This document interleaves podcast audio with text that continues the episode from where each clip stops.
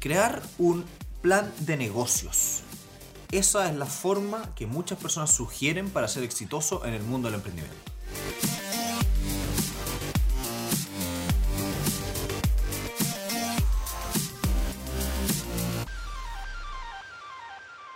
Hola a todos, bienvenidos a Elemental, una nueva sesión de Extra Ideas, el espacio donde vemos fragmentos de libros, textos, un espacio pequeño para conversar de cosas importantes.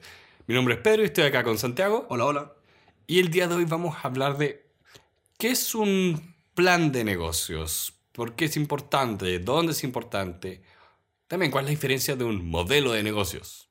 Sí, de hecho, para eso quería partir contando una historia personal. Me pasó hace varios años ya que estaba viendo dentro de varias cosas eh, literatura para comprar, quería leer un par de libros y me encontré con un libro chiquitito como de 100 páginas de Harvard Business Review que decía cómo armar un gran plan de negocios o algo por el estilo. Entonces dije, ah, qué, qué buena idea, esto me va a servir para eh, empezar a pensar y eh, hacer las estrategias que están detrás de un emprendimiento. Y cuando me llegó el libro, me di cuenta que eh, lo que yo entendía por plan de negocio no es lo que se entiende normalmente por plan de negocio. ¿Por qué y cuál fue mi desilusión? Me pasó que yo tenía en mente que un plan de negocio era algo así como una especie de estrategia, una especie de, de mapa a seguir. Pero no, un business plan, entendido para los norteamericanos y para Chile, es más bien un documento, es un, es un Word, es un PDF. Que una porquería de papel. Una porquería de papel que tiene ciertas como partes y que normalmente se utiliza para pedir un crédito o se pide para un fondo público o en grandes rasgos es como el estándar que te piden al momento de presentar tu negocio a alguien que te va a pasar plata. Entonces, lo que vamos a hablar hoy día es de este documento, de este papel y no de la estrategia, porque la estrategia creo que es algo que, por lo menos a mi gusto, es muy individual de cada uno de los negocios, son todos muy distintos. Claro. Y no, no solo que son individuales por los negocios, sino también, como no se lo tienes que presentar a nadie, puedes tener un dibujo en el baño y eso es. Sí, y es suficiente. El tema es que eh, cuando vayas a un banco a pedir financiamiento, te van a decir, muéstreme su plan de negocios. Y no puede ser la foto del dibujo en el baño porque se va a ver el water. Sí, eso no es. Es un papel que tiene básicamente siete grandes partes. Un resumen, una descripción del negocio, una estrategia de mercado, un análisis competitivo, un diseño de plan de desarrollo, un diseño de operaciones, un diseño de administración y factores financieros. Que en teoría cubre todo lo que tiene un modelo de negocio, pero no, pero es, lo no es lo mismo. Sí, les va a pasar. Es la desilusión que yo tuve. si compro un libro de cómo armar un business plan, no es una estrategia. Pero bueno, eso no quita que esto sea súper valioso. Y acá quiero también dar otras como experiencias. A mí me pasó que las primeras veces que postulé a fondos públicos, me llevé la grata sorpresa de que son, si quieres una startup, son bastante como ordenadores de mente. Porque te piden poner por escrito muchas cosas que a ti no se te ocurren. Por ejemplo, em, una, de las, una de las partes como importantes de los business plan es la descripción del, del negocio. Y ahí te empiezas a dar cuenta que cuando te piden eso, te piden un pitch. Sí. Te piden, Véndeme la idea. Véndeme la idea. Y realmente uno no lo articula hasta que lo pones por escrito y tienes una cantidad de palabras máximo. Sí. A mí, por ejemplo, me gusta mucho el Canvas Business Model. No porque te diga cómo, cómo se estructura un negocio, sino porque me obliga a responder preguntas. Mm. Cuando te presentan preguntas activan, activan tu cerebro, te, te, obligan a poner las ideas abstractas en papel y eso, como dices, te ordena todo. También otra cosa que te obligan, por ejemplo, a poner es tus estrategias de marketing y un mini, mini, mini descriptor de el precio, la distribución y las ventas. Y por lo menos no sé si a ti te ha pasado, pero cuando uno está emprendiendo, uno sueña como con el precio y muchas veces como que dices, eh, si yo vendo X cantidad de unidades voy a lograr esta utilidad y bla, bla, bla. Pero uno siempre olvida la segunda y la tercera patita que tiene que ver con cómo vas a distribuir eso ¿Y cómo vas a hacer las ventas? ¿Cómo va a ser tu fuerza de ventas? ¿Quiénes van a vender? ¿Dónde? ¿Cómo? Claro, ¿Cómo entregas la cosa? Sí, y eso es algo que eh, es muy útil al momento de, de empezar a pensar seriamente una idea de negocio. Y también presenta el desafío de que cómo lo haces cuando tu idea no es tradicional. Uf, sí, completamente. Eso pasa mucho eh, porque, por un lado, hay fondos concursables, eh, fondos de emprendimiento de, muchas de distintos tipos, y dependiendo del organizador, puedes encontrar muchas complicaciones porque el organismo que está organizando esto puede estar mucho más atrasado de lo que tú necesitas. A mí me ha pasado. Eh, yo he postulado fondos públicos donde te piden, por favor, describa esto y sus competidores más directos. Y es como, ya, a ver, competidores directos en este rubro, en Chile no hay. En el extranjero hay este y este referente, pero en Chile esto no existe. Sí. Y es eh, difícil de hacérselo entender a alguien. Porque, bueno, es cierto, siempre hay un competidor más o menos indirecto. Eh, como el típico ejemplo que dicen Netflix le compite al sueño. Eso lo dice el fundador de Netflix. Eso es cierto, puedes tener un super mega competidor indirecto. Pero cuando ya lo pones como con nombre y apellido, como quién es la empresa que está compitiéndote, muchas veces no tienes. Y es difícil hacer esa explicación. O la que he visto a veces, por ejemplo, si tú dices, quiero fondos para escribir un libro, y te preguntan, ok, ¿cuántas copias quiero imprimir? Y tú dices, no, no, quiero vender todo de manera digital. ¿Y dónde pones eso? Sí, no, está, no es parte de, lo- de los parámetros que te piden los fondos públicos. Claro, porque especialmente si tú estás creando algo que incluye el mercado local, pero es para una audiencia internacional porque vas a ocupar un medio de distribución digital, no tienes cómo medir eso con un medio físico. No puedo decirle, ¿sabe que voy a vender 800 CDs? No, Ahora, puedes venderlo así como en cantidad de descargas, pero... Pero sí. eh, es que- difícil de entender. Lo que es complejo ahí es cuando la persona que lo lee ve un formulario que dice cantidad de ventas físicas cero. Entonces va a decir esto está mal planificado o, o aquí hay un error. No se le va a ocurrir, ah, esta persona lo va a hacer 100% digital. O algo más sencillo. Por ejemplo, eh, que si no me equivoco, este era el problema que tenía Mark Zuckerberg, que cuando no existía Facebook, era difícil vender Facebook. Sí, como explicarlo. Como que esto es una red social. ¿Qué es una red social? O incluso piensa sin que sea una red social. Quiero vender algo eh, que en realidad no es una venta, es gratis. Porque una vez que yo tenga tantos usuarios, puedo vender la información de mis usuarios. O puedo vender la posibilidad de que se haga marketing en mi plataforma. sí. Es raro.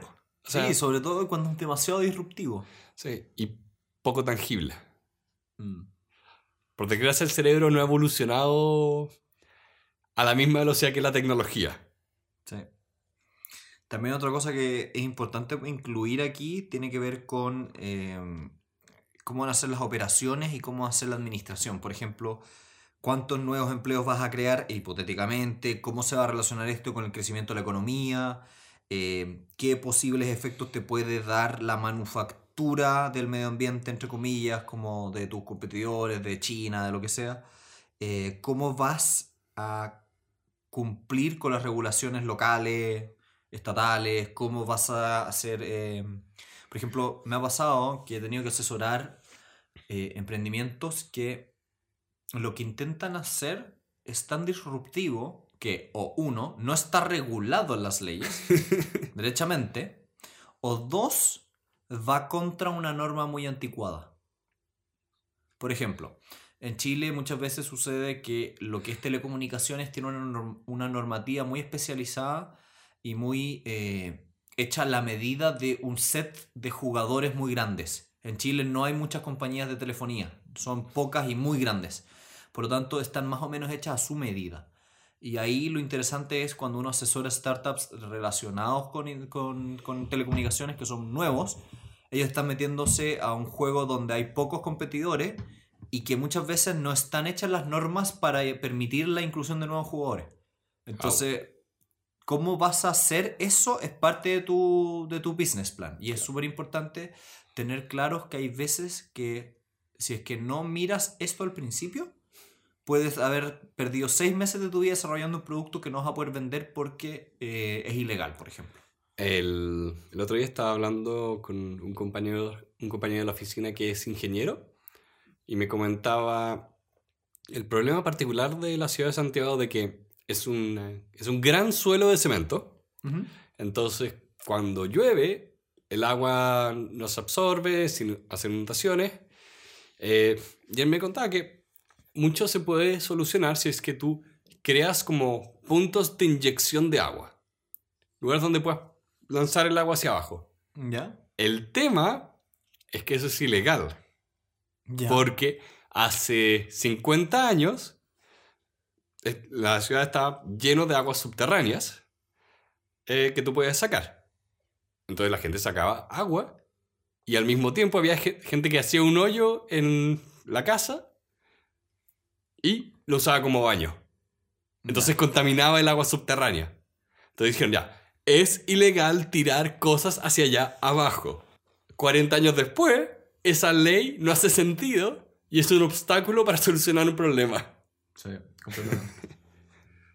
También hay como algunas sugerencias de carácter como más formales. Eh, recomiendo evitar utilizar lenguaje eh, como grandilocuente. No puedes decir que tu emprendimiento es la nueva revolución multi- multidimensional del futuro, porque cuando alguien lea eso va a dudar. Va probablemente a perder un financista, porque a menos que realmente sea el negocio que va a revolucionar la historia, no lo digas de esa forma. Y también hay... Está lleno de emprendimientos que usan ese lenguaje y es como, muy bien, pero ¿qué haces? Vendo publicidad. Sí. Es como, No, no, No. eres la gran revolución. no. No, e- incluso si un, un negocio que mueve millones, estás vendiendo. Sí. También otras cosas formales que, como un poquito de cierre de esta parte, tiene que ver con ser muy exhaustivo al momento de crear un buen resumen ejecutivo. Porque una cosa que me ha enseñado la experiencia es que la gente solo lee la primera página. Y a menos que ya hayas llegado a la etapa final, eh, no van a pasar de esa primera página. Entonces tienes que hacer algo tan bien, bien redactado al principio que seas capaz de defenderte de esta apatía del funcionario público o de la persona del banco que va a leer tu propuesta. O también, a- hay fondos que uno puede postular que no pertenecen ni al banco ni al Estado, sino son de terceros, or- organizaciones no gubernamentales, etc. Así que con eso vamos cerrando el día de hoy. Tocamos un documento muy importante, muy concreto, muy específico y que no confundan con una estrategia. Tal vez me gustaría cerrar con eso, Pedro. ¿Podrías como contarnos un poquito la diferencia entre un modelo económico y un, un business plan o un plan de negocio?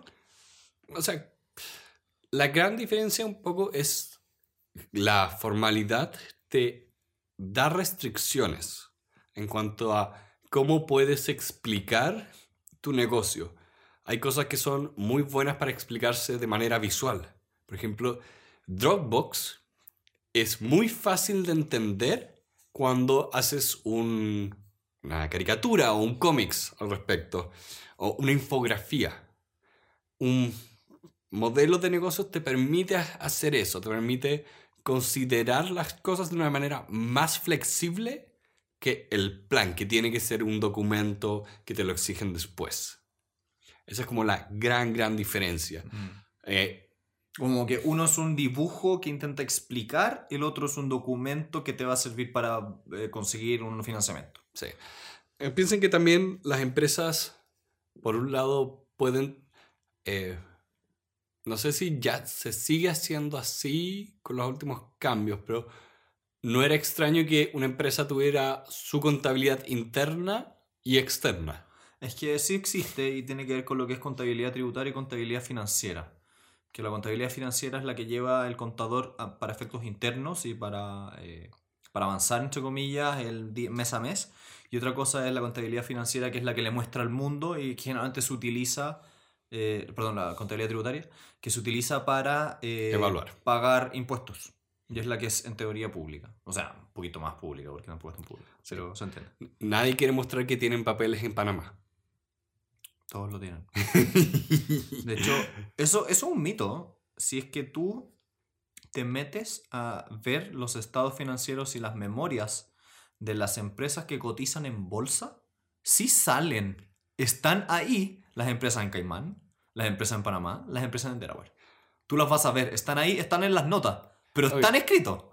Entonces es un mito que están como tan ocultas. De hecho, están más a la vista de lo que uno cree. Bueno, pero en fin. Sí, no nos salgamos del tema, te lo voy a preguntar apenas dejemos de grabar. ¿Cómo es que...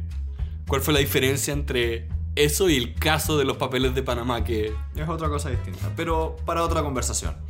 Nuevamente, muchas gracias. Ha sido un gusto conversar con ustedes esta semana, hacerlos parte y le agradecemos particularmente a todas las personas que nos están haciendo comentarios en las redes sociales y en YouTube. En YouTube hemos recibido hartos y estamos bien contentos de irlos contestando uno a uno. Un saludo especial a todas las personas que nos apoyan a través de una donación en Patreon. Ustedes hacen que esto sea más fácil de hacer. Ha sido un gusto y nos vemos la próxima semana. Adiós. Oye, ¿cuál es la diferencia con los papeles de Panamá y lo otro?